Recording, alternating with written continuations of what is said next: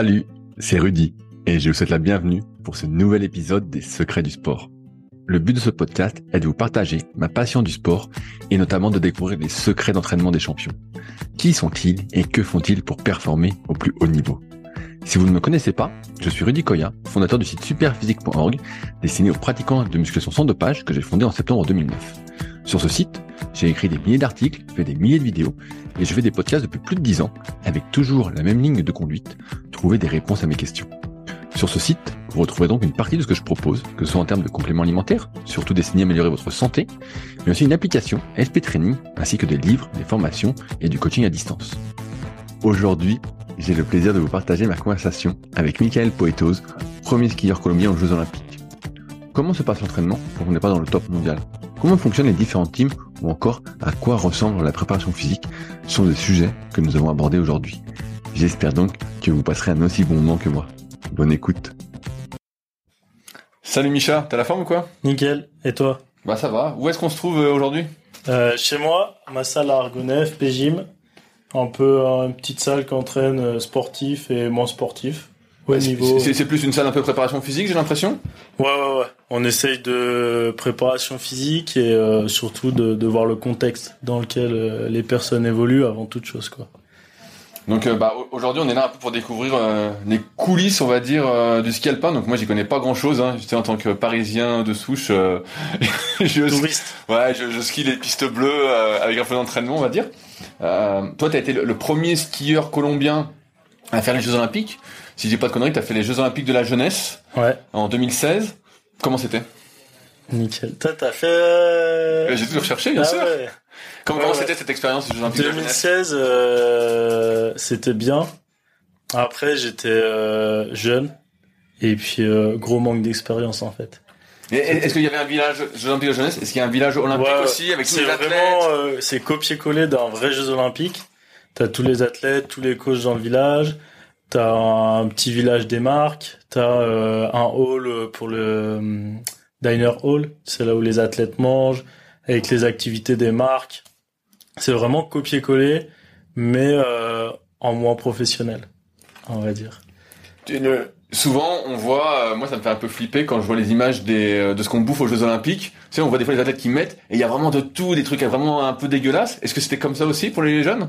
Je, je sais pas si je dois parler de ça ou je vais mettre le monde euh, du ski et des Jeux Olympiques à dos. La, vérité, c'est que. en fait, est-ce que tu peux manger euh, n'importe quoi si tu veux En fait, t'as euh, un buffet énorme. C'est tu prends un gymnase, un stade de hand, et t'as un buffet à 360 degrés, et ça peut aller du haricot vert poulet au burger, pizza, McDo, KFC gratuit et euh, les fameux frigos Coca-Cola où toutes les boissons sont gratos quoi. Ok ouais donc on, voit il y a vraiment de tout. Pas... En fait ouais et puis du coup ça sélectionne direct euh, on va dire euh, je vais pas citer mais les nations pro et la nation moins pro. Parce que tu vois que ceux qui dominent mangent vraiment clean. C'est bah ouais et puis t'as souvent des coachs qui arrivent avant qui repèrent ok bam bam euh, ils essayent tu sais de, de calculer les temps de trajet entre les pioles et le diner hall, ok, on va les manger à telle heure. Tu vois, il y a une vraie planif de l'organisation. Et puis, tu as les nations euh, moins pro qui repèrent pas les repas, qui repèrent rien et qui arrivent et, et ça envoie la soudure sur des repas moins simples. Comment ça s'est passé pour toi, euh, ces Jeux Olympiques de jeunesse? Est-ce que tu as réussi à performer comme tu voulais? Non, bah après moi c'était une découverte. En vrai, j'arrivais comme ça. Euh, J'avais mon coach et mon père, parce que mon père était délégué euh, FIS. Donc il, il travaillait pour euh, Fédération internationale de ski.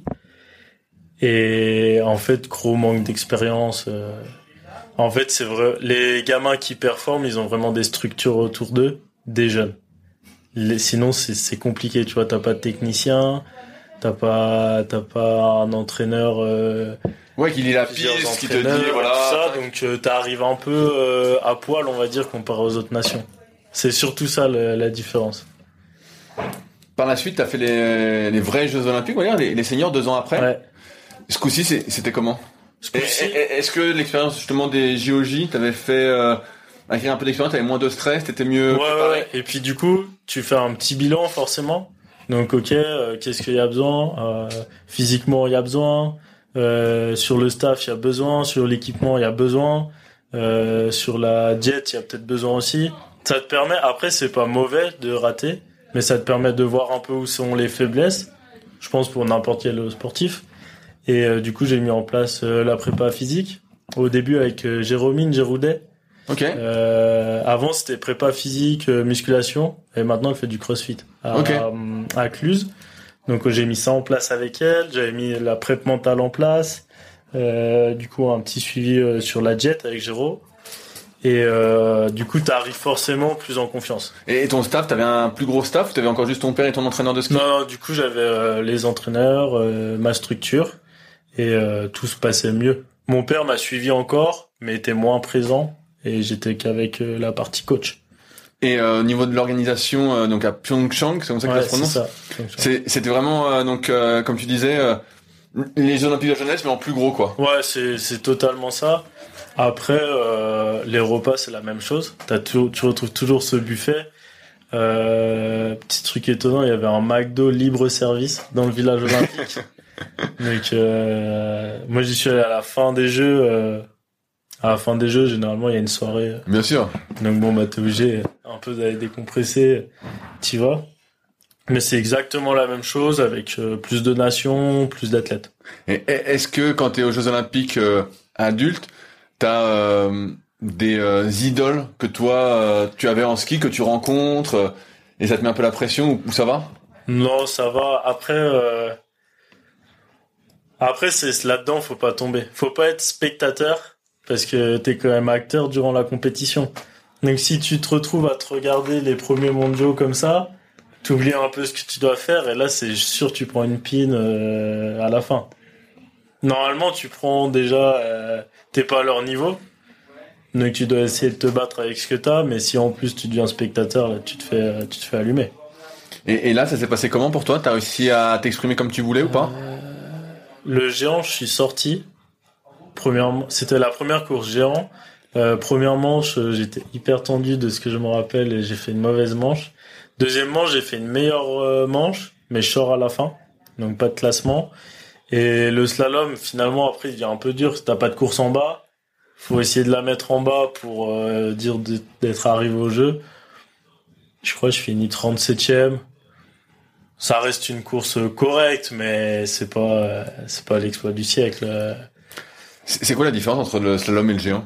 Le géant, c'est de la courbe un peu plus longue, 20 mètres, 21 Donc mètres. que tu vas 21 beaucoup mètres. plus vite alors. Tu vas beaucoup plus vite, 60, 80 km heure.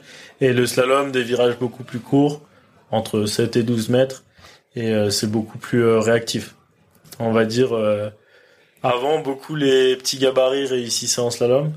Et là, maintenant, on voit de plus en plus de grands. Et en géant, tu vois, on voyait un peu plus des grands. Les mecs qui allaient chercher loin avec les Donc toi, t'étais plus au slalom alors? Avant, j'étais plus au slalom, ouais. Et c'est resté comme ça tout au long de ta carrière? Et après, c'est passé en géant. euh, Ah, t'es passé en géant, t'étais ouais, meilleur géant après, après j'étais meilleur en géant. Meilleur en géant, ouais. Quand euh, tu finis bah, donc euh, tes premiers vrais Jeux Olympiques, euh, de ce que j'ai pu lire, t'avais l'ambition vraiment euh, d'y aller à fond, de performer à fond, de monter au meilleur niveau mondial. Euh, Qu'est-ce que t'as mis en place de plus après ces premiers Jeux? Parce que là, tu nous as parlé de Jérômine, Ouais. euh, la prépa mentale aussi, donc t'as fait la diète avec Jérômine. J'ai cru voir tout à l'heure tu parlais d'un staff tout ça. J'ai cru voir que t'avais rejoint une équipe, mais j'ai plus en Ouais. hors, hors status. Ouais, j'ai rejoint du coup une team avec qui j'étais déjà. Alors co- comment ça marche ces histoires de team? Et en fait, c'est euh, une grosse team. Il y a 15 coachs. Ok. Du coup, euh, on va dire, il y a 50 athlètes. On va dire, euh, t'as tant d'athlètes pour un coach ou deux référents. Donc, ils divisent en groupes.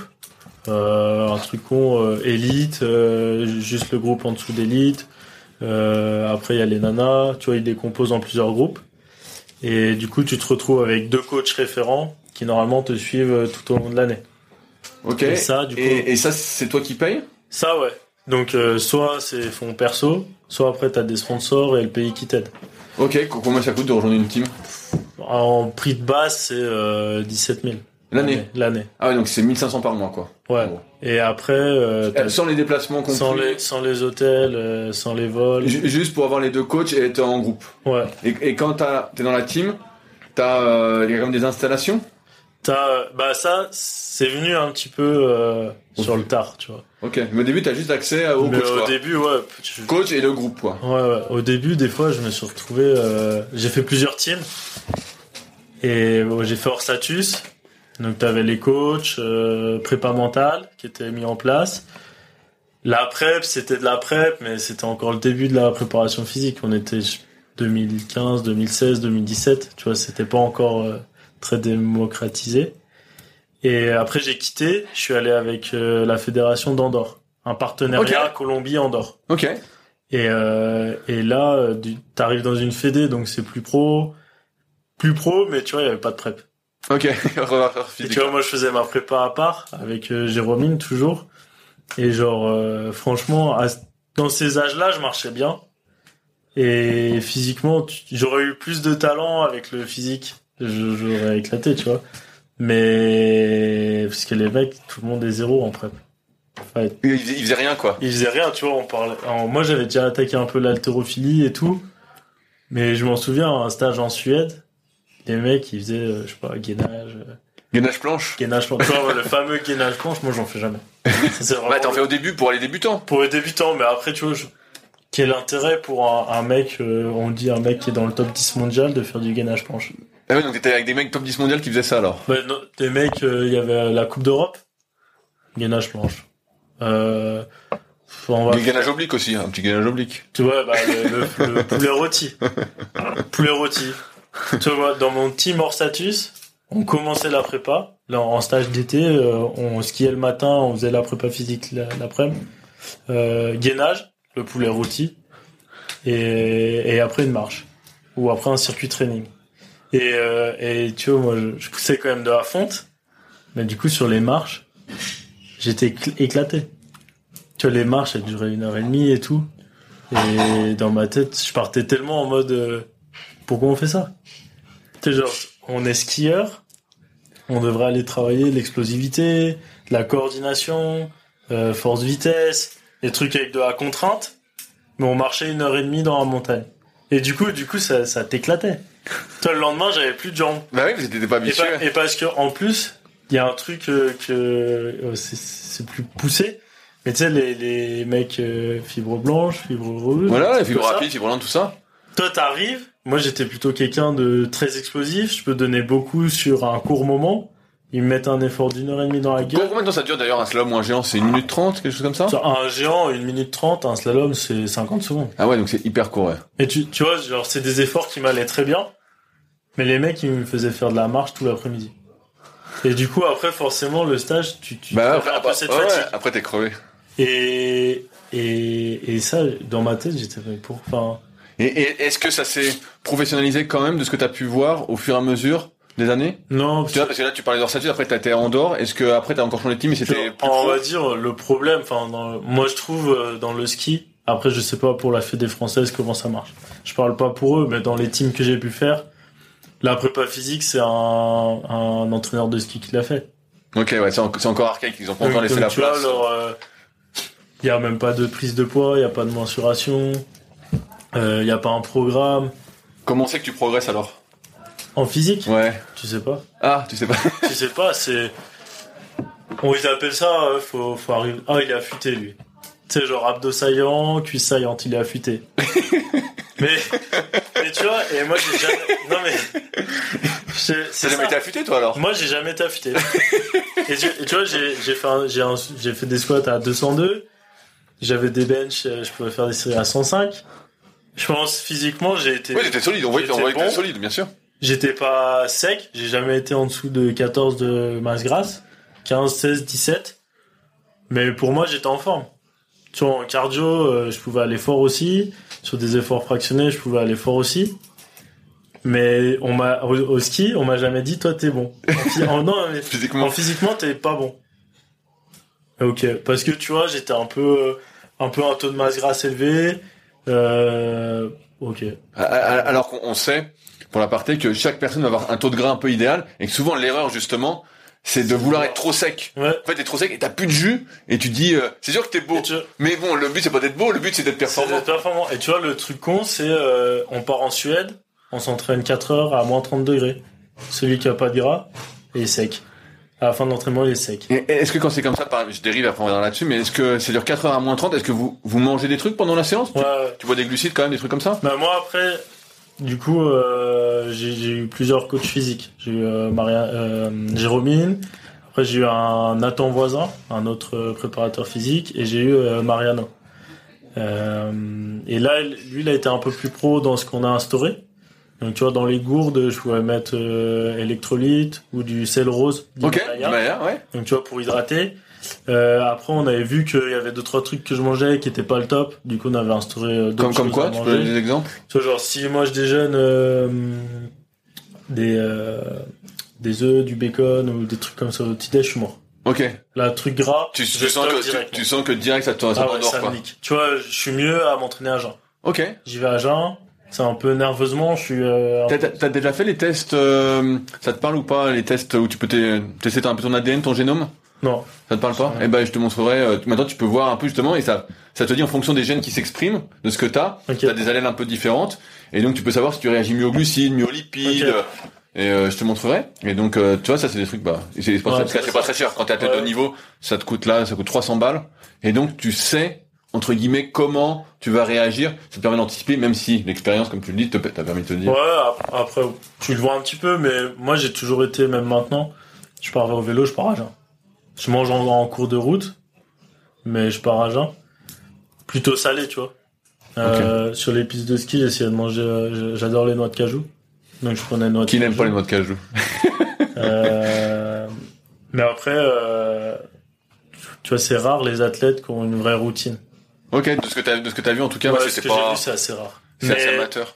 Tu vois, quand tu fais le truc à 100%, donc t'es es en dehors du top mondial, mais tu veux y rentrer.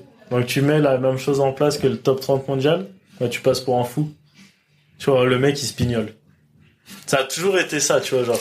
Parce que les gens, ils pensent que tu mets trop en place pour le niveau Bien où t'es. sûr, bien sûr. Alors que c'est justement, c'est de mettre ça en place qui fait que tu vas avoir ce Et, niveau. et tu vois, genre, euh, bah, au début, ça touche parce que tu dis putain, je suis décalé en fait. Je suis peut-être un barjo, je suis peut-être un fou. euh, finalement, pour aller prendre euh, 8 perles euh, par manche euh, par les premiers mondiaux, tu vois, je suis peut-être un fou. Après, tu grandis et tu sais qu'il faut faire comme ça. Sinon, Philippe Lucas, il disait, tu peux t'entraîner, euh, t'es pas sûr de réussir. Si tu t'entraînes pas, tu vas pas réussir. Ah ouais, c'est sûr, non mais c'est sûr. Et c'est un peu ça. Mais quand tu sors un peu du moule, t'es sûr que tu vas prendre cher. Et, Dans le et- mais euh, tu disais, quand t'étais aux Jeux Olympiques de la jeunesse ou même aux Jeux- aux autres Jeux Olympiques, euh, tu voyais les nations qui dominaient, qui étaient vraiment très très pro, qui Ouais. euh, agissaient comme toi, voire encore plus pro? Ah, les, bah, les mecs, c'est Autriche, Norvège.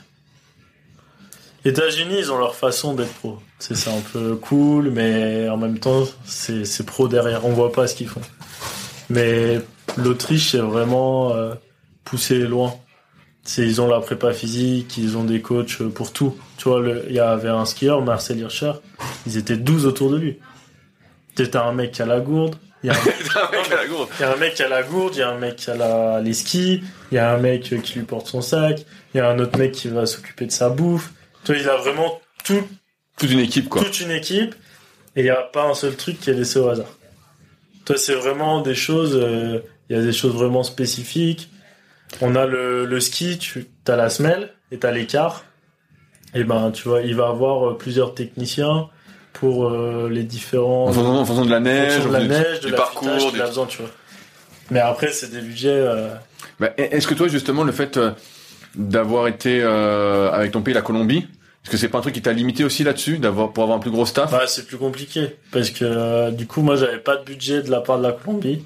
J'avais une bourse olympique, donc par le Comité olympique Et, et ça, international. c'est combien ça la bourse olympique? Et c'était 800 dollars Par mois? mois, je crois. Ah ouais, donc c'est rien. Donc tu vois, c'est pas grand chose. Après, j'avais mon père euh, qui trouvait bien des sponsors. Donc c'est ton père qui gérait la partie sponsor? Ouais, la partie. Et, et- et comment ça marchait cette partie sponsor alors? Donc on avait monté une assos. Et en gros, quand une entreprise ou un parti qui lui donne, il peut défiscaliser. et, et, et il y arrivait à trouver facilement? Facilement, non, mais on trouvait. Ok. Ah. Et, et donc en échange, ils avaient quoi? Ils avaient euh, un peu de visibilité, un logo. un logo sur le maillot, euh, où on tu en parlais un peu sur les réseaux? sur les réseaux. Tu vois, quand il y avait une interview, tu mets le logo, tu fais ce que tu peux, en fait. Ok. Et, euh, mais tu vois, une saison, ça peut aller à, pour, euh, moi, je pense, j'ai déjà fait une saison euh, vers 80, 100 000 euros. Ok. Et c'était donc à 80 100 000 euros. Ça veut dire euh, entraîneur que tu payes, Donc, euh, prépa, prépa physique? prépa physique, prépa mentale, les voyages euh, en Argentine l'été pour aller chercher la neige en hémisphère sud. C'est-à-dire que tu, skis toute l'année, il y a pas de pause. toute l'année. Une année, j'ai fait euh, 85 jours de ski l'été. Ok. Et euh, les autres skieurs, c'est pareil, quand les meilleurs mondiaux, c'est pareil, ils s'arrêtent jamais? Non, non, ça dépend les skieurs. Il y en a qui s'arrêtent. Il y en a qui s'arrêtent, il y en a qui reprennent tôt. Ça dépend, ça vraiment chaque personne euh, fait comme il veut. Mais mo- moi, l'année où j'ai le mieux marché, je me suis pas arrêté. Ça J'ai skié 85 jours l'été, j'ai skié après toute la reprise en France. Après, je suis parti en Argentine et euh, j'étais dossard 30 et quelques, j'arrive 4 les deux jours. Et euh, j'étais avec mon préparateur physique Nathan Voisin, il était venu tout l'été, tous les matins chez moi. Donc lui, il faut le payer aussi, quoi. Lui, il faut le payer aussi. Donc euh, la route qu'il fait, plus euh, les 4 Et Est-ce que, parce que tu vois, je pense qu'il y en a pas mal qui nous écoutent qui sont euh, genre coach ou qui débutent, qui sont pas vraiment encore dans le milieu. Euh, et donc, euh, toi, ils se disent, bah, peut-être qu'en prépa physique, t'es euh, super bien payé, tout ça. Moi, j'ai souvent l'impression, du moins, c'est peut-être moi, hein, mais euh, tu fais un petit geste commercial pour que ce soit moins cher pour l'athlète parce que ça t'intéresse beaucoup, quoi. Ouais, ouais. Et, non, et donc, tu vis pas vraiment du truc. Est-ce que c'était un peu Non, comme ça non, aussi non. avec Nathan? Moi, tu... tu, tu trouves En des le arrangements, gars, quoi. c'est aussi son... Sa pub, quoi. sa pub. Donc le gars, si euh, il peut pas t'avoir, tu sais, c'est combien ça coûte, combien tu perds, combien tu gagnes, il y a quand même des trucs à voir. Donc le gars, il gagne pas forcément sa vie avec toi. Un préparateur physique, à part euh, Antonio Pintus au Real Madrid, euh, les autres, euh, bon, moi j'en ai pas côtoyé qui roulent en féfé. hein. ça c'est, ça c'est clair. Après, euh, c'est des plus, ça peut ouvrir des portes d'entraîner des sportifs. Ça peut apprendre aussi. Je crois que le, il faisait ça hum, en même temps. Nathan faisait sa thèse pour Staps. Ok. Donc tu vois, ça a pu l'aider et peut-être lui ouvrir une porte derrière Bien sûr, bien sûr. aussi. Mais euh, Mais à 80 ou- ou 100 000 euros, donc c'est vrai que t'as vraiment énormément de sponsors qui donnent de l'argent, là. ou, ou quelques gros. Ah, t'avais quelques gros? J'avais quelques gros. Ouais. Mon père euh, avait réussi à trouver quelques gros. ouais. Ok, ouais, parce que dire, putain, 80 ou 100 000, il faut allonger, quoi. Ah bah c'est des, des- Avant le Covid, les entreprises pouvaient quand même plus allonger que maintenant. Parce que là, je m'occupe des sponsors pour euh, quelques sportifs de la Salouché. Je, je, je fais la partie logistique là-dessus. Et c'est plus dur. Tu vois, les entreprises sont beaucoup plus regardants euh, à ce qu'ils vont dépenser ou pas. Ok. Alors qu'avant, euh, ils pouvaient aller claquer 20 000, 10 000. À, à- à- à cause, euh, tu crois, de ce qu'il y a eu le Covid et puis des réseaux sociaux, où maintenant il faut vraiment être très dessus ouais. Ou faut être une athlète qui a déjà 10K. Ok. En dessous de 10 000 abonnés, tu crois que c'est mort? C'est compliqué. Ou euh, faut savoir vendre l'athlète ou avoir un palmarès. Ok. avoir un palmarès. Si t'arrives comme ça, fleur au fusil, euh, Ils ont du mal à... ils ont du mal euh, à, à qu'est-ce qu'ils vont avoir en retour en fait. Je reviens sur euh, les teams, là, tu disais que t'étais à Andorre. Euh, Est-ce qu'après t'as encore changé de team? Après, je suis retourné à Orsatus Pourquoi t'es retourné au Orsatus? Parce que euh, on croit toujours que l'herbe est plus verte ailleurs. non, parce que à Orsatus, j'étais un peu arrivé au bout. J'avais l'impression et puis euh, j'étais plus dans le même groupe que mon coach habituel. Et j'avais un coach Greg avec qui j'étais toujours et là j'étais plus avec. Donc bon, pff, quand t'as pas le coach, euh, un athlète tout seul, euh, c'est zéro. Et euh, quand j'y suis retourné, j'ai pu retourner avec euh, Greg là. Ok. Donc j'ai fini euh, jusqu'à ce que j'arrête, j'étais avec lui. T'étais avec eux. Ouais. Et, et donc pareil, donc quand c'est dans les teams, c'est eux qui organisent les stages, qui te proposent des stages. Ouais. C'est tous eux qui euh, s'occupent de la logistique pour éviter aux athlètes d'avoir ce côté-là à s'occuper. C'est à double tranchant d'être dans une team euh, aussi nombreux parce que ça peut être des programmes qui te conviennent totalement ou des programmes qui Bah, te parce conviennent pas du tout. c'est le même programme pour tous après quand t'es sur piste? Pour euh... ouais, Ouais, t'as pas du tout un truc perso t'as pas un truc perso et on va dire c'est un peu le problème du sport euh, en général, quoi. semi haut niveau. C'est que pour percer, t'es limite en train de percer, mais l'entraînement est encore un peu archaïque. Mais merde, arrête, donc t'as pas du tout un truc perso, on te dit, bah toi, ce qui te manque, je pense, on en parlera peut-être après, mais toi, justement, c'est en sortie de virage, bah tu réaccélères pas assez vite, donc on dit, on va travailler sortie de virage. Bah, ils vont faire des analyses perso, mais tu vois, le programme dans la journée, c'est le même. Ok. C'est-à-dire, par exemple, euh, quelqu'un qui supporte les efforts longs, il peut s'entraîner euh, les 5 heures de la matinée. Quelqu'un qui supporte, les, supporte pas les efforts longs, il va quand même s'entraîner les 5 heures Ok, donc t'es rincé, quoi. Donc, euh, Et, par- et si, imaginons, t'en fais moins, tu dis, bah non, moi, au bout de deux Bah, heures, je suis rincé. ah, dans le, t'es une quenelle. Les mecs, ah bah t'es un branleur, tu- pourquoi tu rentres? On a dit qu'on restait. Et tu- en fait, il... c'est là où c'est archaïque. c'est peut-être que le mec il arrête l'entraînement avant parce qu'il sait que j'ai fait ce que j'avais à faire. Maintenant je suis rincé. Autant que j'aille rentrer, Te faire ma routine mobilité, Voilà. manger, sieste, je pars en pré physique. Et demain je serai meilleur. Quand tu fais euh, du, du ski, donc à haut niveau, tu t'entraînes deux fois par jour en ski en général dans ces stages? Ouais. C'est euh, euh, le, le, le matin en ski. Par exemple, aux deux Alpes, Mais ça, ça correspond à quoi une matinée de ski? Tu fais combien de descentes? Tu fais euh, 12-13 descentes. Ok, 12-13 descentes à fond? Tu, tu fais 12-13 descentes euh, d'entraînement dans les piquets, donc dans les slaloms ou les géants. Mais tu les, tu les fais pas à toute vitesse à chaque fois Tu les fais pas à fond. Ouais, ok. T'as as quand même des choses avec les coachs. Après, le coaching, il est personnalisé. C'est on analyse euh, ce que toi tu fais. Ok, je pense qu'il faut que tu rentres moins ta hanche, euh, que tu appuies plus sur ton pied extérieur et t'essayes de mettre les choses en place sur les skis. Donc, tu vois, il y a aussi cette partie mentale à toujours être concentré dans tes descentes parce que tu dois mettre les choses en place pendant que tu fais. Ok. C'est pas quelque chose que tu mets en place. euh, Ouais, ouais, Ah, et, si. puis, et puis tout de suite, c'est fait. donc, faut que tu le mettes. Ok, euh, 15e porte, là, euh, t'as déclenché trop tôt, déclenche plus tard euh, à la prochaine descente. Bon, bah, tu dois mettre en place. Et à chaque piste, il y a quelque chose à mettre en place. Donc là, t'as 12-13 descentes avec les piquets et t'as aussi d'autres descentes sans piquet sans rien Ouais, toujours, euh, t'arrives là-haut, mobilité, tu te changes. Ok, donc, donc- donc là-haut avec le froid On- souvent, on a des restos. Ah, ok, donc, donc tu te chauffes dans la salle de resto. Ouais, tu te chauffes, mobilité, balistique, euh, ce que tu veux. Après, tu peux faire quelques descentes euh, comme en athlétisme, ils ont leur gamme. Ouais, voilà, donc Bah, là, nous, on a, pareil. gammes, euh, on a nos gammes sur les skis. un ski, deux skis, à l'envers, à l'endroit. Tu... En vrai, tu fais ce que tu veux. Ok, donc là, pareil, là, là t'avais quand même une main sur l'échauffement que tu voulais faire alors. Ouais. Ok. Et puis moi, du coup, j'avais mis en place euh, mes routines d'échauffement, mes routines de mobilité, euh, mon nombre de descentes euh, de gamme. Voilà. Parce que j'étais quelqu'un qui supportait pas les efforts longs. Donc, euh, et il fallait que je fasse comprendre aux entraîneurs. C'est- Mais, mais t'avais pas de communication avec les entraîneurs? Toi, tu... T'as une communication, mais Ils t'écoutent pas, quoi. C'est, c'est, tu passes plus pour un branleur, en fait. c'est ça qui est con.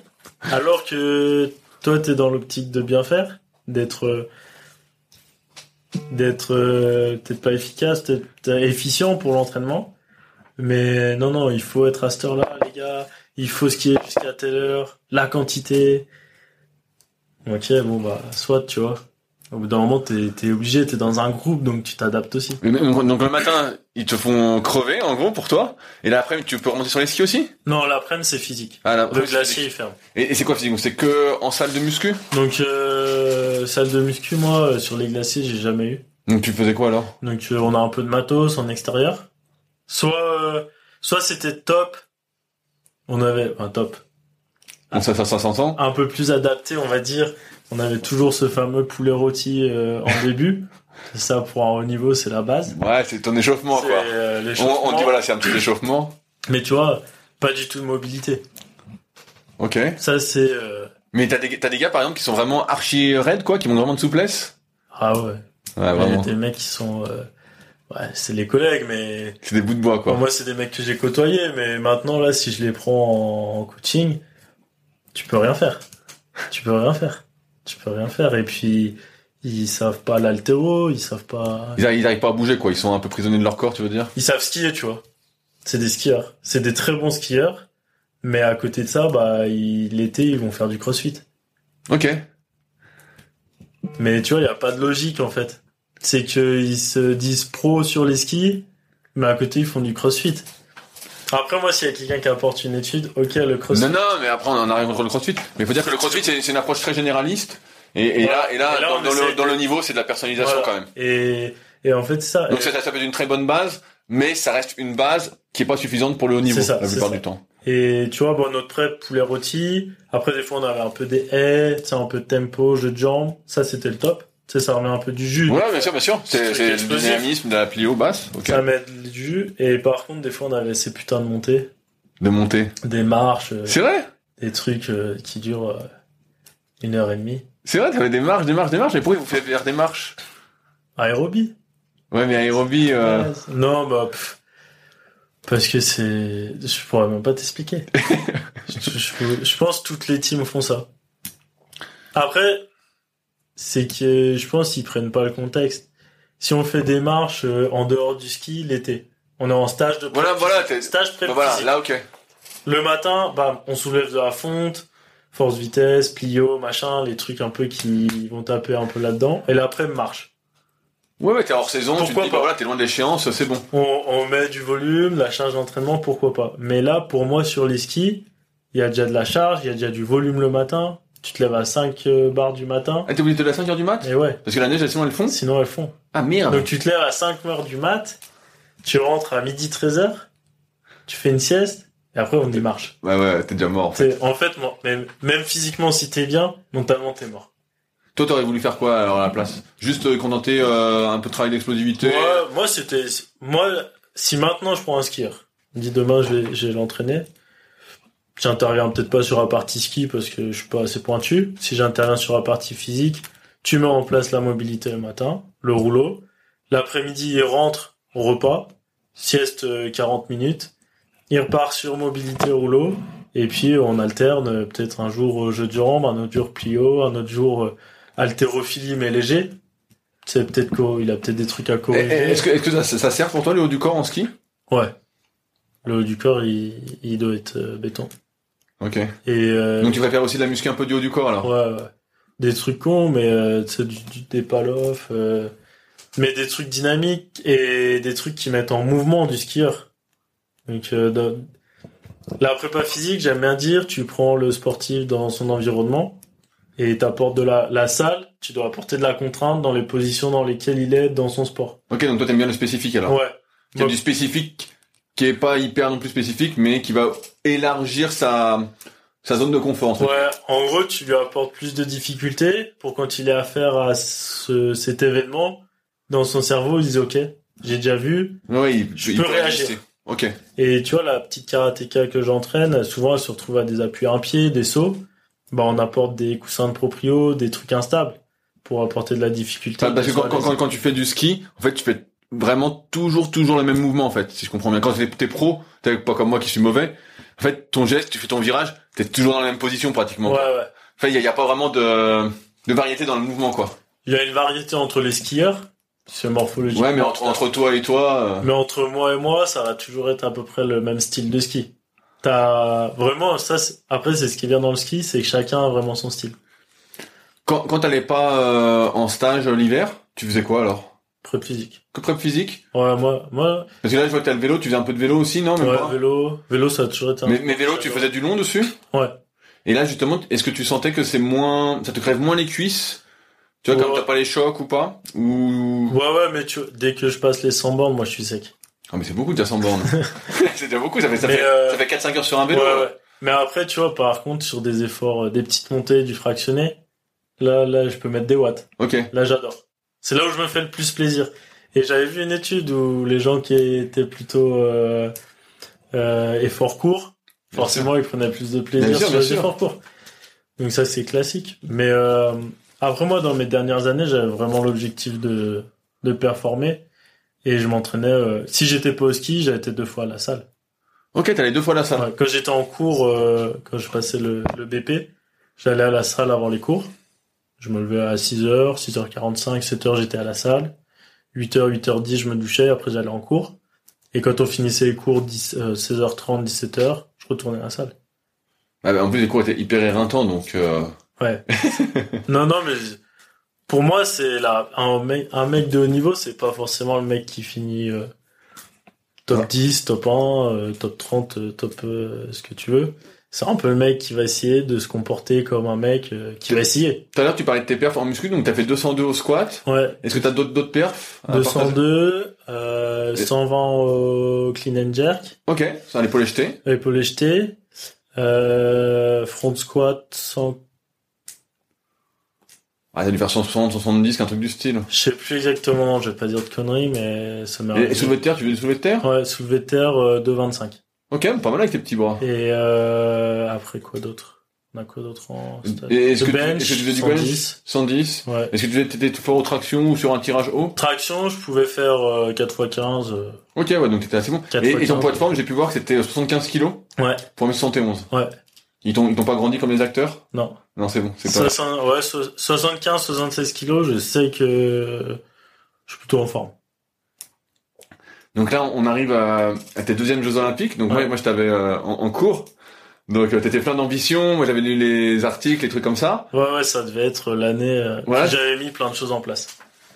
Qu'est-ce que t'as mis de plus en place? La prep physique. Donc là, la prep euh, physique avec Mariano, c'était beaucoup plus sérieux, tu m'as dit? C'était beaucoup plus sérieux, beaucoup plus. Bah, il faudra que je revienne dessus. J'ai beaucoup de choses à dire. On ira, on revient après? beaucoup plus sérieux, structuré, logistiquement aussi. Il y avait un contact avec les coachs de ski. Donc là, t'avais beaucoup de coachs de ski. Bah, j'avais toujours Greg. Ok. Et un Italien, euh, très bien. Et ils parlaient entre eux. Donc tu vois là, on sortait un et là, là il t'écoutait un peu plus aussi Ouais, tu vois, on sortait un peu du cadre. Mariano pouvait conseiller Greg et Greg appliquait. Et on a commencé à instaurer le truc. Ah bah peut-être que cette descente c'est suffisant pour Mika. Et tu vois, ça a mis. J'ai fait 12 ans moi de ski. ça arrivé au bout de 11 ans. Donc euh, imagine le truc. Et, et, tes, tes performances s'amélioraient d'année en année dans les coupes du monde ou? Ça s'améliore, mais il n'y avait pas de gap euh, énorme. C'est vraiment la dernière année. Où là, tu as senti que tu avais franchi un cap? Ouais, j'avais franchi un cap. J'avais franchi un cap. Euh, je skiais vite l'été. Et après, j'ai skié vite en Suède. Et après, là, en Suède, je me suis niqué le, le rein. Qu'est-ce qui s'est passé en, Suède alors? euh, parce que, moi, de ce que j'avais compris, t'as fait une chute de malade. Ouais. Donc euh, tu peux raconter un peu? En slalom, euh, dernière manche, ça a parti d'un truc con euh, avec un pote, Matt, qui va faire le meilleur temps la dernière manche. Tu vas envoyer un peu la sauce. Et erreur de trajectoire et j'ai enfourché. Et le bâton de ski s'est planté dans le sol et il m'a fait levier dans le ventre. Donc t'avais un trou dans le bide? Donc pas de trou dans le... Moi je me suis, bah, je me suis relevé. Ça a mis un bon carreau. Et senti pas top, mais je m'étais déjà pété toutes les côtes du flanc gauche et même douleur. Cette douleur euh, sourde. Ouais, un peu lancinante quand t'es là, ah, putain. Et putain, euh, j'ai pris un bon choc, casque fissuré et tout. Et je redescends en ski quand même. Et puis putain, je sens que ça va pas. Et puis je deviens un peu jaune. Mais vite, hein. Jaune, euh, vite, je deviens jaune. Et puis à un moment, je commence à vouloir un peu tomber dans les pommes, euh, ça va pas trop. Et puis à un moment, je vais pisser. Et là, que du sang. Oh putain. Et, euh, là, tu dis bon bah urgence quoi. Ah ouais, du sang euh, bien rouge. Hein. Le truc qu'on tire. Ah là, tu flippes là alors. Et j'ai flippé. Et je me souviens du coup Greg qui me tenait dans les shots pour que j'aille pisser, j'arrivais pas trop à me tenir debout. Et là, je regarde et j'ai dit waouh. Là, c'est là, c'est chaud. Et, euh, et du coup, euh, au même moment, il y avait l'ambulance qui arrivait. Donc direct, euh, dose de morphine et tout. Et en fait, ce jour-là, il y avait trop de, brouillard pour l'hélico. Donc ils m'emmènent dans l'ambulance. Mais sauf en Suède, la première hôpital, il est deux heures plus loin. Et les routes en Suède à cette période, en novembre, c'est de la glace, c'est tout gondolé. Et j'étais dans l'ambulance, ça bougeait dans tous les sens. Ah, l'enfer. L'enfer. J'arrive là-bas, direct au bloc. Euh, ils me disent, bah, vous êtes perforé le rein.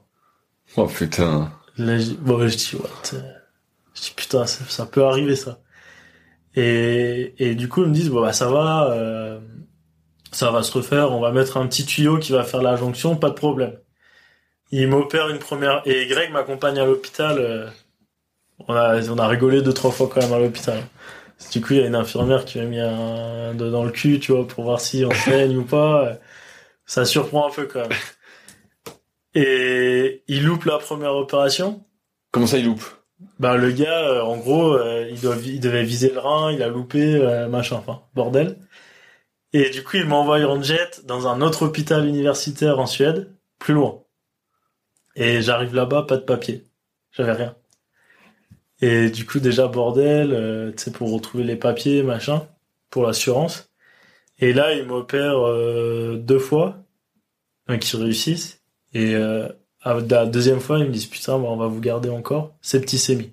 Oh putain Et, et là, je me dis, mais... Oh, et le gars, il me dit, bon, bah, là, c'est... C'était à, combien de temps des jeux, ça? C'était, bah, novembre, décembre, deux mois. Deux mois et demi, ouais. Et le gars, il me dit, bon, bah, monsieur, c'est septicémie, mais là, c'est chaud, on l'a pas vu avant. Et j'étais là. C'est quoi une septicémie? C'est un, infection du sang. En fait, vu que le rein, il s'est perforé, j'ai eu l'urine mélangée au sang. Ok. Donc t'imagines une l'urine, il y a, enfin tu sais, il y a plein de merde Ah ouais? et mélangé au sang.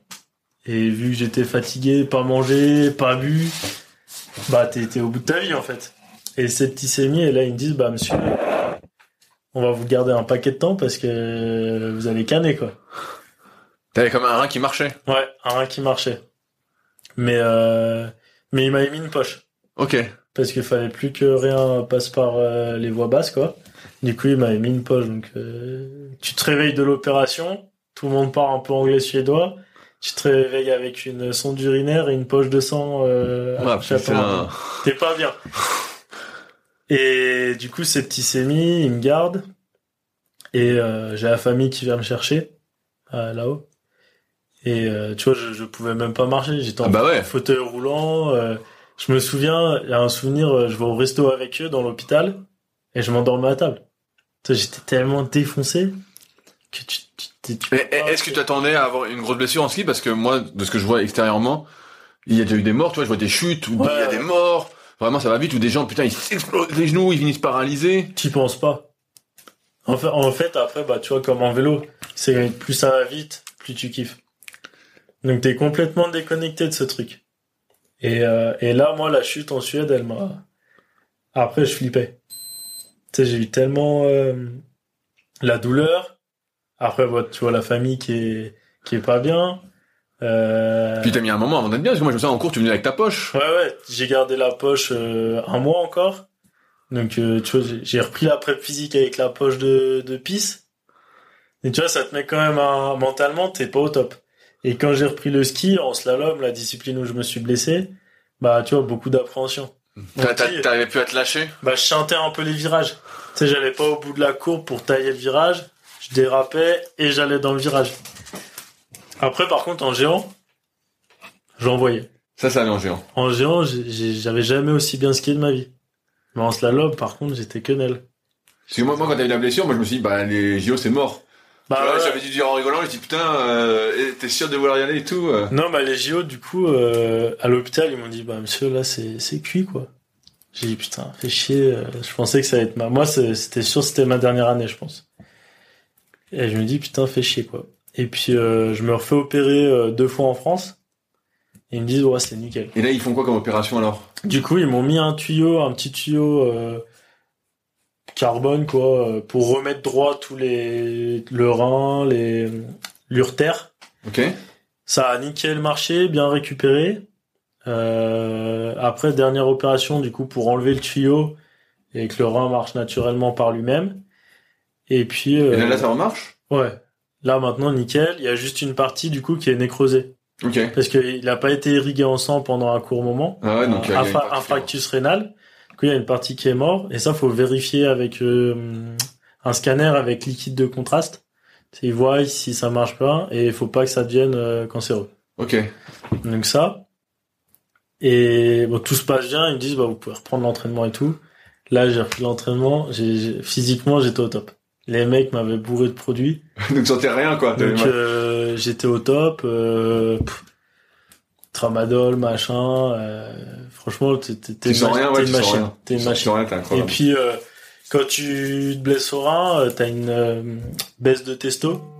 Du coup, ils te remettent un peu de, De testo. Donc si tu t'entraînes, t'es une machine. T'es t'es- t'es- t'es une machine. Mais franchement, j'ai récupéré assez vite. Je suis arrivé au JO. euh, Donc tu pensais au JO vraiment cartonné, surtout sur le géant? Ouais. Ah ouais, le- Et quand j'étais au départ du géant, je me suis dit là, euh, je suis enfin, tu vois, j'étais en confiance.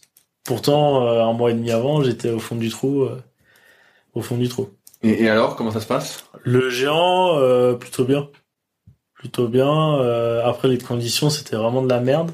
Et Là, c'était coup, c'était à Pékin? Ouais, en Chine. Et Donc, comparé à Pyeongchang, c'était comment l'organisation? Ça se vaut? Ouais, c'est pareil. C'est pareil, tu vois Ouais, pas de différence. Non, pas de différence. Puis, en fait, c'est pas des pays qui ont la culture du ski, donc il y a personne. C'est vrai, y a personne. Ah, tu skis devant euh, 500 personnes. Ah merde, c'est pas du tout ce qu'on imagine, ce que t'imagines. Ah alors. ouais, non, c'est y a pas. Quand t'as jamais fait les jeux, tu t'imagines, putain, la foule, putain, en Il n'y a délire. pas 40 000 personnes, euh, t'arrives en bas. T'as 500 personnes, mais c'est des entraîneurs et puis les parents. Ouais, quoi. voilà. Limite. Les Chinois, tu vois, ils s'en foutent. Eux, ce qu'ils aiment, c'est euh, tir à l'arc. euh. non, mais tu vois, c'est... Et euh, du coup, je finis 31ème. Ok, donc bien pour toi. Donc euh, j'étais content, j'aurais aimé faire top 30. Et je crois que je le loupe à 2 centièmes. Tu sais, sur euh, 2 minutes 50 d'effort, 2 centièmes. Ouais, ouais, c'est rien, quoi. C'est comme ça. Mais euh, franchement, bonne manche. J'étais content. Content, et puis je pensais pas y être. Donc euh, faut prendre ce qu'il y a à prendre, de toute façon. Et slalom, euh, super bien skié. J'ai pas du tout pensé à la blessure, euh, pas du tout assuré. Tu vois, j'y suis allé euh, à fond et euh, j'ai enfourché. Ah merde. Mais euh, bah, franchement, j'étais content. Je, et, tu, fais, tu fais combien de slalom? Bah, je sors. Ah merde. Je sors, mais je me suis dit, putain, c'est... euh, Et ça m'a redonné envie d'aller plus loin, de refaire une saison presque. Et je m'étais dit, putain, là, ça vaut peut-être le coup de repartir. Et je rentre en France, une semaine de vacances, et euh, rupture complète des trois ligaments de la cheville. Ah putain, tu t'es fait la cheville. Ah Et putain, en, faisant, en faisant quoi En marchant? En, en jouant au badminton avec des potes. Ah merde, ah ouais, un peu violent et t'étais fatigué et putain. Et, Et, euh, ouais, avec tous les cachetons, tu sentais, ça se trouve que t'a- t'avais déjà mal, mais tu sentais rien. et, et là, je dis, putain, c'est pas vrai. Et du coup, bah, rupture complète. Putain, et donc ils ont fait quoi? Ils ont opéré Et ou pas donc euh, ils me disent bah on opère mais c'est huit mois quoi. Ah, je dis putain je repars pour huit mois. Et il me dit sinon on n'opère pas mais ah, le, le, le sport c'est chaud quoi. Et j'ai dit bah opérez pas et puis euh... T'as fait un peu de, ré- t'as fait de la rééduque. et puis euh, j'ai opéré pas. Je vais faire ma prep, je continue à m'entraîner, ça va se réparer, je vais pouvoir reskier. Et puis euh, euh, quand même cogiter avec les blessures machin. Parce que là, là t'as eu la cheville, t'as eu le, le rein, tu me dis que t'as eu les côtes, t'as eu d'autres blessures? Est-ce que t'as eu les genoux comme tous les skieurs ou non pas? non T'as pas eu les genoux? Non, je pense peut-être parce que je me suis bien préparé, mais jamais les genoux. Les ménisques, T'as eu tous les ménisques les ménisques ils sont fissurés, mais je les ai pas fait opérer. Et t'as pas mal Non, infiltration et ça passe. Ok.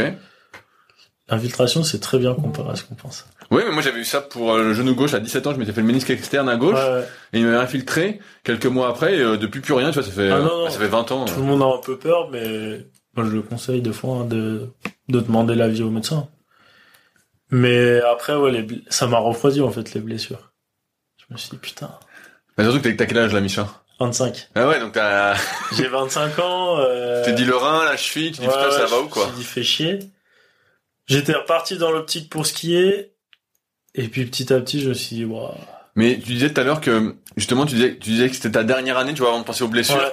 Pourquoi tu pensais que ce serait ta dernière année? Bah, je sentais que j'étais arrivé au bout. Je m'étais entraîné à fond. Les skis, le ski, je le faisais à fond aussi. Et je sentais que j'arrivais pas à passer euh, Le le, cap. le cap. Donc, euh, Est-ce que quand, t'es dans le top 10 mondial, tu peux vraiment vivre du ski avec les sponsors, tout ouais, ça, facilement Top 30. Top 30 tu vis Top 30, tu vis. Ok, donc merde, il te manquait deux places quoi. top 30 tu vis euh, mais tu vois moi j'étais il me manquait un truc il me manquait un petit truc euh, Mais est-ce que, est-ce que quand t'es comme ça skieur, t'es jamais chez toi tout ça? T'as quand même une vie sociale, tu vois, en dehors. Imagine t'es sur euh, Annecy, donc nous on est proche d'Annecy. ouais Est-ce que t'es là, euh, ok, t'es pas en stage, tout ça Est-ce que tu peux quand même sortir ou? Bon moi je sortais plus je, comme les- coupé de tout l'été je faisais ma prep physique l'été je faisais ma prep j'avais mes gamelles euh, c'était vraiment euh, T'étais t'étais un des seuls qui mangeait ça, de toute façon, en cours. des fois je, mais après ça m'arrivait de un plat de pâtes Oui. mais j'essayais de tu vois ce poids de forme 75 76 fallait que j'y reste on faisait le pourcentage de masse musculaire fallait que j'y reste aussi Ok, donc là, ce coup-ci, c'était plus pro, parce que d'ailleurs, tu disais qu'au début, il y avait pas de pourcentage. Ouais. Là, avec Mariano, tu faisais mis- plus de trucs. euh, Ouais, ouais, ouais. Les pesées et tout, on avait mis aussi. Donc, tu vois, on essayait d'être pro. Mais après, tu vois, dans mon année, même si j'ai pas fini top mondial, je me suis senti bien. Ce que j'ai fait au JO, j'ai, kiffé. J'ai, ça m'a, ça m'a convenu, tu vois, malgré la blessure. Après, voilà, j'ai, tu vois, quand je parle du ski ou aujourd'hui, tu vois, ça me manque pas. Tu t'as pas skié cet hiver? Non, T'avais pas envie euh, pas envie. Parce que j'ai l'impression qu'il y a beaucoup de skieurs aussi qui deviennent euh, moniteurs. Mais tu, tu vois, moi, j'ai toujours aimé le ski de compétition pour moi. Mais le- l'enseigner, demander à un autre, tu vois, ça me, ça m'intéresse pas. Et, et tu vois, la muscu, la préparation physique, j'adorais pratiquer la muscu et la prépa physique pour être performant sur le ski. Mais pour moi, en perso, avoir un pec euh, ou un dos énorme, c'est pas, Ouais, ça te parlait pas trop, ouais. ça me parle pas. Après, être en bonne santé, euh, se tenir bien et tout, ça me parle. Mais euh, avoir maintenant tout de suite un squat à 200, ça va pas me parler. Et ça te parle plus du tout, ça? Non. Mais la dernière fois, tu me disais que tu voulais te mettre un peu au, au triathlon, mais finalement, avec ton rein, ça te gênait un peu pour nager? Ouais, bah avec le rein, tu vois, j'ai toujours des douleurs euh, intercostales. Et du coup, toutes les, tous les mouvements de rotation, bah, tu vois, ils me coupent la respiration. Et lever le bras là-haut, tu vois, c'est pareil, ça me, ça me fait mal. Donc là, tu fais plus du vélo, de la course à pied, en plus de la muscu Ouais, vélo, course à pied, et puis je reste un peu sur du renfort euh, bas de corps, essentiellement. Fais pas le haut? Pas trop le haut. Moi, l'esthétique, euh, je le laisse aux autres. Mais euh, non, après, le but, c'est de... Tu vois, moi, tant que j'ai pas de douleur ailleurs, euh, ça me va. Euh, Là, aujourd'hui, donc, t'as ouvert ta salle, ça fait presque, presque un an Ouais. Presque un an. an Qu'est- Qu'est-ce qui fait que t'as ouvert ta salle? Bah, les coachings. Au début, je coach... j'avais un pote qui me prêtait un garage. Ok. On était deux, trois, quatre, après un peu plus nombreux, c'était un peu petit. Et euh, j'ai rencontré ma nana euh, à l'école, qui faisait aussi des coachings euh, dans une autre salle. Et du coup, on s'est dit, bah, pourquoi pas ouvrir un truc? Et puis, tu vois, ça marche nickel. Et puis, tu vois, en fait, tu te- je me rends compte que je suis meilleur à transmettre qu'à pratiquer.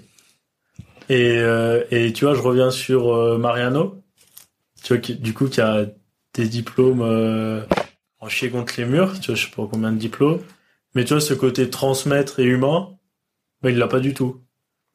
Et, euh, et euh, Il était très pro, mais tu veux dire, il n'y avait pas ce, ce côté manager, feeling. euh, ouais, voilà. Et, et tu vois, même si euh, je pense un mec a mille connaissances, s'il sait pas les transmettre à son athlète, bah, à un moment, il y aura une rupture, tu vois. Ah, mais c'est ce que, je te souviens, les, premiers cours que, que je vous donne à chaque fois, chaque année.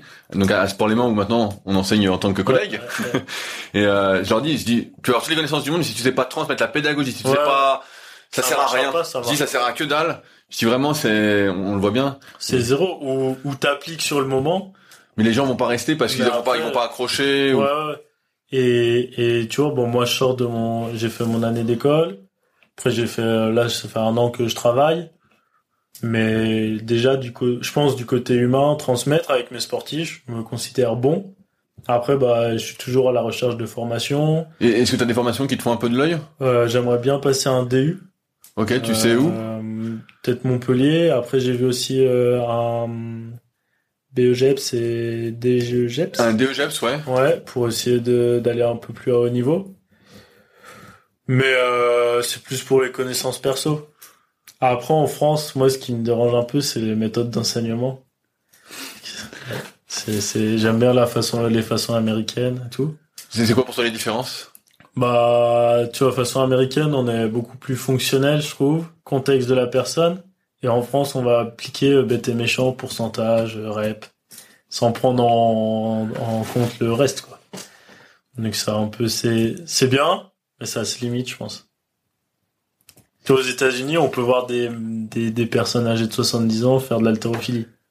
En France, euh, ah, En France, c'est rare. c'est Mais, rare. mais après, toi, là, qui, qui coach maintenant, ta salle, tu vois aussi, comme tu disais, avec les sportifs, t'as dit dans le podcast, peut-être on en a parlé avant, et des fois, les gens, ils arrivent, tu vois, ils ont déjà 25, 30 ans, 35 ans, et tu te dis, oh putain, tu dis, je peux rien faire avec eux, en fait. ouais. Tu dis, l'haltéro, bah, c'est mort. Tu dis, bah, déjà, tu vois, t'as acheté une machine euh, pour faire du squat, Ouais, parce que tu te dis, putain, le squat classique, c'est compliqué.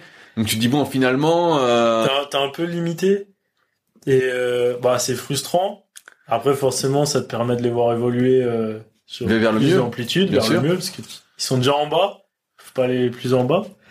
Mais après en France c'est ce qui manque, c'est cette culture. euh, C'est un peu du en France on dit tout le monde fait du CrossFit, ils pratiquent du CrossFit, mais ils s'entraînent pas pour le CrossFit. Et ben en France dans tous les sports j'ai un peu l'impression que c'est ça. Ils font de du ski, ils font euh, de l'aviron, ils font euh, n'importe quel sport. Ils s'entraînent pour ce sport, mais ils vont pas. euh, pas avoir la, la culture athlétique globale, tu veux dire. Ouais, à côté, ils vont rien faire. Tu vois, bon, allez, on va faire euh, 18 heures d'aviron aujourd'hui. euh, et puis à la salle, par contre, euh, c'est pas grand, c'est c'est moins développé. Ap- Après, euh, moi, c'est un truc que, que j'avais remarqué dans, dans le kayak, où je disais des fois des athlètes que j'ai pu côtoyer. Je je pense que là, tu peux faire sauter une séance de kayak et puis euh, justement faire de la mobilité Ouais, ou faire de l'explo ou faire autre chose, tu vois, un truc vraiment que t'as jamais fait parce que je pense que t'es au bout du truc. J'ai l'impression que c'est un peu ça qui manque. C'est des fois on se dit que c'est comme tu disais au ski, la quantité, la quantité, la Ouais, quantité. Non, clair. Et des fois, tu te dis, mais écoute, ça fait 10 ans que tu fais, c'est pas une séance euh, d'aviron, de ski, de kayak, de n'importe quel sport, en plus, qui va te faire progresser. Ouais. Mais peut-être que c'est le truc que t'as jamais fait, qui fait que justement, là, tu Tu vas aller un peu plus loin, tu vois. Après, ce qui est compliqué, c'est le regard aussi des autres dans le haut niveau. Si tout le monde se lève, qui part à l'entraînement, toi tu te lèves pas, bah tu passes pour une quenelle, tu vois. Après, c'est la cohésion Et aussi du groupe. Les, les gens, euh, ce qui est compliqué, c'est de pas regarder les autres, se concentrer sur soi-même, mais c'est compliqué aussi. Ouais, après, moi, ce que j'ai l'impression qui est dur aussi, c'est que quand t'es dans un groupe, tu vois, t'es... Tu t'es suiveur. Même, même, même si t'as ton propre planning, t'as ton truc perso, mais à un moment, euh, si t'as pas un vrai staff autour de toi, comme tu parlais de, de tout à l'heure, qui a 12 personnes, soit t'as juste un entraîneur et qui s'occupe aussi d'autres personnes en même temps, en fait, euh, t'as pas assez de ressources autour de toi, Ouais, ouais, c'est ça. parce que, comme tu le sais, bah, je pense que tu parles de la vie sociale tout à l'heure, t'es obligé d'avoir du monde un peu autour de toi. Donc si t'as pas le groupe d'entraînement, bah, t'es tout seul, ton entraîneur, des fois il est avec là, donc en fait t'es tout seul à En t'entraîner, fait, ouais, t'es- donc t'es roulé un peu. t'as pas de structure, en fait. Et le, Et donc, comment, je- comment je fais alors pour être euh, champion, si c'est pas la structure? Bah, faudrait, faudrait qu'en France, déjà, dans les écoles, il y ait une base euh, athlétique. Euh, des fois, on voit des vidéos, euh, j'aime bien euh, le centre Exos, ou aux Pays-Bas, Papendal. Le, c'est les centres, Papendal, c'est le centre olympique des Pays-Bas. Les gamins, 13, 14 ans, ils font déjà des squats profonds avec des PVC. Travail de mobilité, euh, contrôle moteur d'aller en bas et de remonter pas faire des rebonds sur les genoux euh, comme au CrossFit. Et, et ça, faut que ça s'apprenne. Bien sûr, bien Sinon, les mecs, ils arrivent à 25 ans, bah c'est trop tard en fait. Bien sûr, bien sûr. Ils sont au max qui, de ce qu'ils peuvent faire au foot ou au karaté. Ou n'importe quel sport. Ou 25, n'importe quel 20, sport. 25 ans, c'est le top Ils normalement. sont, ils sont au top de leur sport, mais ils ont trop de lacunes physiques. Et ils sont les, tu vois, ils sont niqués. Et pour les rattraper, c'est lacunes physiques. Bah, toi, c'est le début où tu coaches, mais moi, ce que je vois, c'est que c'est très difficile en fait de les rattraper, parce qu'en fait, ça nécessite tellement de temps. Tout à l'heure, on se marrait euh, de la réhab que j'avais dû faire pour mon épaule à Ouais. 45 minutes par jour. En fait, moi, c'est possible parce que c'est mon boulot. Mais pour la plupart des gens, si tu dois apprendre à faire un squat et qu'en fait t'es bloqué, t'es même pas la parallèle Tu sans rien, temps. en fait, euh, tu peux plus t'entraîner pour le Ouais. faire. Et, Et au puis- final, tu fais autre chose. Puis souvent, les sportifs de haut niveau, ils ont un métier aussi, ils ont pas forcément le budget pour avoir toute la structure. Il y a plusieurs composantes aussi. Mais je pense qu'on peut améliorer ça en apportant plus jeune. Bien sûr, en ayant les, les bases dès le début. Ouais, Mais euh, bah je sais pas toi, mais euh, donc t'as peut-être 10 ans, on a une génération d'écart. Moi déjà à l'école on faisait pas beaucoup de sport. Toi j'imagine que c'était peut-être encore moins que c'était moi. arriéré. Enfin, tu, tu vois, course à pied, euh, Voilà. cross. Ouais. Et euh, c'était léger quoi. Mais en même temps dans ma classe, je sais pas toi, mais moi la plupart ils voulaient pas faire de sport. C'est quand fallait courir, les Ouais. mecs euh, ils couraient pas, ou ils marchaient, ou ils faisaient pas, tu vois. Ouais, après, moi, j'ai toujours été bon en sport. Je sais pas, et oh, le cancre. ouais. Ça, maintenant, tu fais quoi avec du sport dans ta vie? Et tu vois, en France, c'est un peu ça. C'est tu fais du sport jeune, mais ils te disent direct bah, que tu vas rien faire. Alors que t'es aux États-Unis, tu fais du sport jeune, t'es la star du lycée, la star de l'université, et tu peux faire les deux études et sport aux États-Unis. En France, euh, t'as mauvaise, enfin, mauvaise Ouais, réputation. Tu passes pour un cancre. Mais bien sûr, tu passes pour un type qui est moins, qui Tu va vois? pas réussir. Alors que on voit que, tu vois, même toi, si t'as pas atteint le top 30, Ouais. t'as quand même été à haut niveau, tu vois, t'as pu quand même en vivre, quoi. Ouais, bah, tu vois, pendant, bah, c'est pas facile. Tu t'achètes pas de Ferrari, quoi, à la fin de l'hiver. Mais tu, tu vivotes, quoi. Après, ça suffit, parce qu'après, t'as un seul objectif. Tu fais tout pour. Même si tu claques toute ta thune dedans, bah, ça, ça te va. Mais euh, c'est sûr, c'est compliqué. C'est plus compliqué. Puis le ski, c'est un sport d'autant plus coûteux que l'athlétisme. Bien Donc sûr. euh, le foot, euh, une licence à 300 balles, euh, deux paires de crampons 300 balles, ça t'a coûté 600 balles. Le ski, c'est pas ça. Si, si j'ai bien compris, t'as mis 12 ans à atteindre ton meilleur niveau, c'est ça? Ouais. Ouais, ouais, 12 ans et, et tu vois, avec des choses pas parfaites. Que t'es tout le temps en train de rectifier, que tu fais des choix d'entraîneur qui sont pas bons. Mais à la fin, ça te permet aussi de, d'apprendre à peut-être qu'il fallait peut-être pas faire ça. Est-ce que, toi, j'allais te poser la, la question un peu pour conclure, qu'est-ce qui- t'a manqué pour être euh, genre top 10 mondial? Et, Parce que tu vois, on parlait un peu d'encadrement, mais est-ce que tu penses que physiquement, il te manquait des choses? Est-ce que les skieurs font ta taille ou ils sont plus grands? Ils- C'est un peu plus grand. Après, je pense qu'il moi, je... moi, je marche bien quand il y a une vraie structure. Quand c'est vraiment encadré. Donc Quand t'aurais je- dû être autrichien, quoi. Ouais. Quand je, on m'aurait dit non, là tu peux pas sortir de ce cadre de travail. Non, là tu peux pas. Tu vois, avoir vraiment un truc, euh, peut-être être toute l'année avec les coachs, avec le prépa physique. Peut-être ça me, je me dis toujours ça me serait bien allé. Mais ça n'a pas été le cas. Donc bah tu fais avec. Mais euh, après peut-être à la fin, peut-être tu vois un coach quand j'ai décidé d'arrêter, il y aurait peut-être eu quelqu'un qui m'avait dit euh, allez faut y croire, tu vois un peu poussé, j'y serais peut-être allé. Mais euh, quand, quand tu, quand tu rentres dans une team, est-ce que il y a quand même une sélection à l'entrée? Là maintenant ils sont obligés de sélectionner parce qu'ils sont. Mais avant, il n'y a pas de sélection? Non. C'est-à-dire que tout le monde peut rentrer, peu importe son potentiel et son niveau? Alors status avant tout le monde pouvait rentrer. Ok, ouais, donc ça, c'est aussi un frein. euh, C'est- Voilà, donc tu en fait tu te, re- tu te retrouves avec des mecs qui en font 70% en moins que toi. Bah Ouais, ça te tire pas vers le haut. Bah, en fait, ça te tire pas vers le haut. Et, et ça, c'est un truc limitant. C'est il faut toujours s'entraîner avec des mecs meilleurs que toi pour que ça te tire vers le haut. Que ça soit en physique ou euh, en ski, faut que le mec soit meilleur que toi à côté. Et tu vois, en physique, j'étais arrivé un peu euh, dans ma salle, il y avait personne euh, Ouais, pour te tirer plus, pour quoi. me tirer plus. Ou celui qui me tirait, c'était que la voix du coach. Mais du coup, tu restes un peu sur ce que tu sais faire. Tu vois, genre, tu fais du clean and jerk. S'il y a pas quelqu'un à côté qui charge plus, tu vas pas charger plus. Et ça, tu vois, à Annecy, euh, y a pas un truc, un centre? Ouais, je réfléchis, mais euh, ouais, Annecy, après, c'est une ville où beaucoup de gens font des sports, euh, du vélo, de la course à pied, de la Ouais. natation, tu vois, triathlon, font des randes, il y a des grosses randos. Mhm. C'est pas du tout orienté euh, sport en salle, quoi. Non, non, c'est clair. Non, après, c'est dommage parce que la région, elle a quand même beaucoup de sports Bien sûr. autres. Tu vois, le foot, le ski, tous les sports d'hiver, où les mecs, je pense qu'ils ont besoin. Et, Ouais, mais il y a pas. Et après, moi, ce qui me fait vraiment chier, c'est de voir tous les mecs, euh, quand même à haut niveau, qui sont à la Fédé, euh, faire des stages CrossFit. T'as une dent contre le crossfit. Ah, bah, Non, mais le, le, gro- le crossfit, donc j'interview, bah, dans quelques jours, je t'ai dit mon pote euh, Florent ouais. euh, qui est euh, coach à CrossFit Genas, qui a la programmation Fit Process. Il y a, comme dans tout, il y a le CrossFit pour monsieur, madame, tout le monde, voilà, qui est souvent, moi, de ce que j'ai pu voir, en tout cas, commercial, voilà, ça n'engage que moi, qui est pas vraiment orienté vers la profession, mais qui fait bouger les gens, c'est-à-dire Ouais, ce mérite-là. Et après, t'as le CrossFit des compétiteurs, où là, on s'entraîne pour être bon au CrossFit. On fait du CrossFit, mais on s'entraîne aussi pour être bon au CrossFit, et l'entraînement est complètement différent. Mais ça reste pour être bon au CrossFit en compétition. Bien sûr, Après, tu vois, dans, dans, bien sûr. C'est, c'est pas J'ai pour... vu la story de, je sais plus qui c'était. Voilà. c'est comme ça. Le, le, le gars va au CrossFit, euh, ou la meuf va au CrossFit tous les jours. Mais, Oui, Ça- pour, pour- pourquoi? pour, enfin, pourquoi? Pour faire du cardio. Ouais. Mais son sport, c'est pas du cardio. Tu sais, c'est pas un- c'est pas une fille qui fait du... Bien sûr, bien sûr.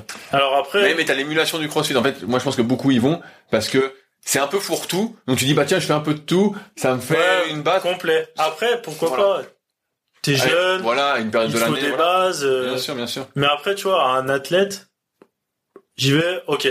Un athlète, vas-y, tous les mercredis, l'esprit de compétition, te surpasser, le cardio, pourquoi pas. Mais le reste de la semaine, entraîne-toi en conséquence de ton sport. Bien sûr, non, mais je suis, je suis assez d'accord avec Mais euh, après, voilà, c'est... Euh, ouais, il y a plusieurs études, hein, le, le taux de blessure dans le crossfit. Ouais, ça, ça, ça, ça avait été un peu revu parce que après, c'est dès que tu fais un sport, de toute façon, euh, Intense. ouais. Si il y a, il y a des gens qui veulent euh, venir à la salle ou te contacter, c'est quoi ton compte Instagram Euh, functional and power gym. Functional and Power Gym. Ouais. Ok, donc c'est sur Instagram. Fonctionnal, Sur tu l'écris pas fonctionnal, tu l'écris FUN. FUN, voilà. Ouais. Ça. Sur ton compte perso, tu mets rien euh, Sur mon compte perso, je mets un peu les entraînements, quelques stories. Donc c'est quoi C'est euh, Micha-poète. poète, parce que t'es un poète aussi. Ouais, c'est ça. Non, et puis, toi, nous ici, on a un peu à... On veut faire un centre physique. Avec euh, des kinés, des médecins du sport. Vraiment pour essayer de faire une prise en charge rapide avec les Voilà, que, sportifs. ce que t'as pas eu toi. Ce qu'on n'a pas eu, en fait. Et ce que les sportifs n'ont pas en ce moment ainsi. Toi, tu veux prendre un rendez-vous échographie, Ah oui, t'es roulé. c'est À trop un moment, j'avais- réfléchi même à acheter la machine. Tu sais, euh, quand j'allais dans mes colloques de kiné, il y avait des formations, tu pouvais acheter la machine Ouais. ensuite. Bon, c'était 10 000 et quelques euros. Mais bon, j'étais pas assez motivé parce qu'après, il faut que tu en fasses plein, plein. C'est un boulot hein, de lire une échographie. Ouais, ouais. hein. Faut vraiment que tu en fasses des milliers, des milliers, des milliers. Et je me suis dit, bah tiens, pour les gars de la salle, comme les gens, ils ont toujours mal partout, moi, je leur peux fais l'écho direct. ouais, Je leur ouais. fais l'écho direct. Mais tu vois, avoir un échographe sur place, imagine sur place, t'as la prep physique, la muscu, le kiné, le médecin du sport, le masseur sportif. Les mecs, ils peuvent pas rêver. Enfin, tu vois, il vient s'entraîner. Ah putain, euh, l'épaule ça tire. Est-ce que c'est musculaire, est-ce que c'est osseux? Bah, Bon, on va- tu regardes tout de suite avec l'écho c'est musculaire ou tendineux. Et, et là maintenant à Annecy, des fois tu sais, tu, tu, tu orientes tes gars. On bah, va faire une écho, mais c'est trois mois. Ouais, ouais, Et bah, tu faut, fais quoi pendant trois mois? Bah, faut que t'aies du réseau, Micha. Moi, j'ai un peu de réseau si tu veux. Ouais, mais là, si je demande, c'est du jour au lendemain. Mais je donne pas ma, je donne pas le réseau. Ouais, ils sont obligés d'aller à Salange. Putain. Ça fait chier. Et bon, mais c'est un peu le problème, quoi. Bon, Micha, c'est la fin. Est-ce que tu veux rajouter quelque chose?